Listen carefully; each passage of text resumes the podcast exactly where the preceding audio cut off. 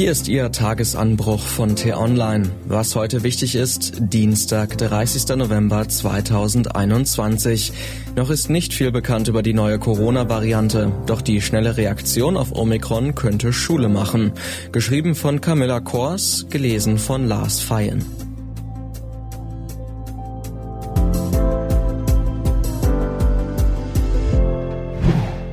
Blaupause Südafrika. Vielleicht ging es Ihnen wie mir. Nicht schon wieder, dachte ich, als die Nachrichten einer neuen Corona-Mutante kamen. Noch ist nicht viel bekannt, aber Omikron könnte ansteckender sein als alle anderen Varianten und es ist möglich, dass unsere Impfungen weniger wirksam sind. Für diese Annahmen haben Virologen bisher nur Indizien, die sie auf die Eigenschaften von Omikron zurückführen. Bis wirklich Klarheit herrscht, kann es noch Tage oder Wochen dauern. Nachdem Südafrika am Donnerstag die Entdeckung bekannt gab, ging es Schlag auf Schlag. Zahlreiche Staaten verhängten Einreisebeschränkungen. Das deutsche Robert Koch Institut setzte Südafrika und sieben weitere Staaten auf die Liste der Virusvariantengebiete.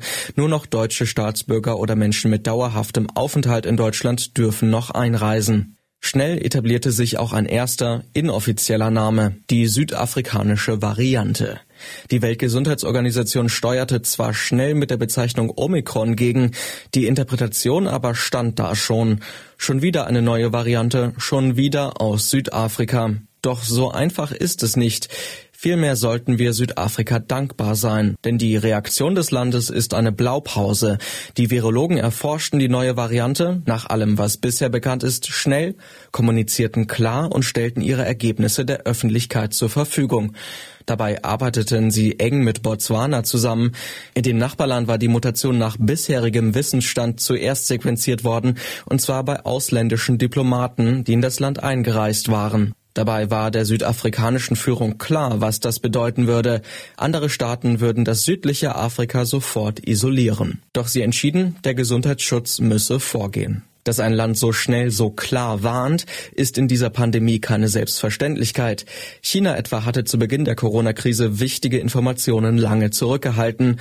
Auch Brasilien und Großbritannien kommunizierten bei den bei ihnen entdeckten Varianten langsamer. Nicht umsonst nannte US-Außenminister Anthony Blinken Südafrikas Handeln nun ein Vorbild für die Welt. Damit dieses Vorbild aber Nachahmer findet, sollten die Staaten im südlichen Afrika nun dringend unterstützt werden. Südafrika leidet massiv unter der Corona-Krise, die Wirtschaft kränkelt. Die gerade beginnende und für das Land so wichtige Tourismussaison wird nun im Keim erstickt. Und die leeren Staatskassen machen es dem Land fast unmöglich, entgegenzusteuern. Herausragende Wissenschaft sollte gelobt und nicht bestraft werden, schrieb die südafrikanische Regierung in einer Mitteilung. Sie hätte es auch mit einem berühmten englischen Sprichwort sagen können, Don't shoot the messenger.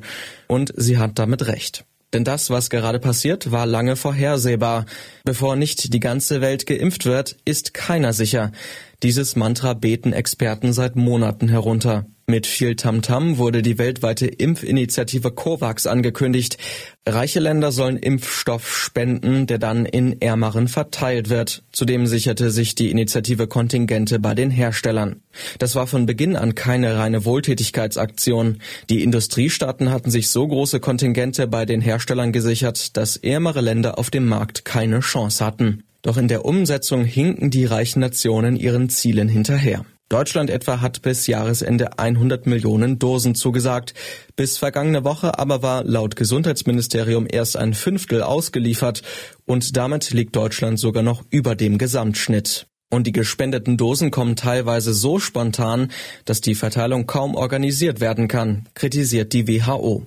Sollte eine Mutante nun die Fortschritte beim Impfen zunichte machen, ist das vor allem eines, ein Versagen der Industriestaaten. Das Beispiel Omikron zeigt zudem eine Schwachstelle hierzulande auf. Südafrika und Botswana haben die Variante zwar entdeckt, sie könnte aber in anderen Staaten, die weniger sequenzieren, viel weiter verbreitet sein.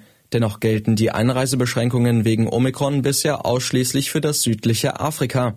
Angesichts der neuen Gefahr ist das nicht nur fahrlässig, es ist auch geradezu absurd, wenn gleichzeitig Geimpfte in einigen Teilen Deutschlands einen Test brauchen, um ins Fitnessstudio oder auf den Weihnachtsmarkt zu dürfen. Wie wichtig die frühe Reaktion der südafrikanischen Virologen war, zeigt auch eine weitere Nachricht. Die Forscher von BioNTech und Moderna haben sich schon in diesen Tagen an die Arbeit gemacht, um ihre Impfstoffe notfalls an Omikron anzupassen. Von dem Ergebnis aber würden dann wohl wieder die reichen Länder zuerst profitieren und die Armen auf der Strecke bleiben. Denn wenn sich in dieser Krise eins gezeigt hat, dann das. Die Regierungen der Industriestaaten denken in erster Linie an ihr eigenes Land und verlieren dabei das große Ganze aus den Augen. Omikron ist der beste Beleg dafür.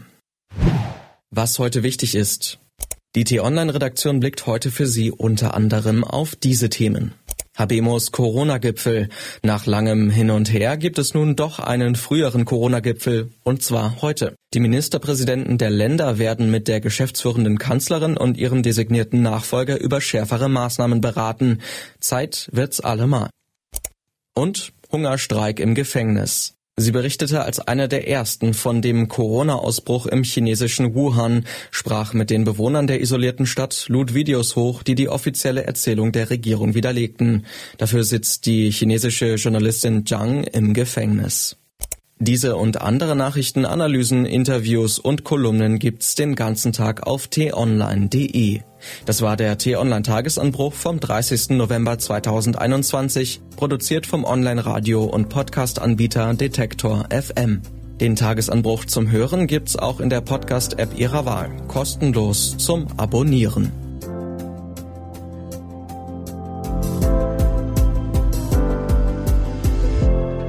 Wünsche Ihnen einen frohen Tag. Ihr Florian Harms.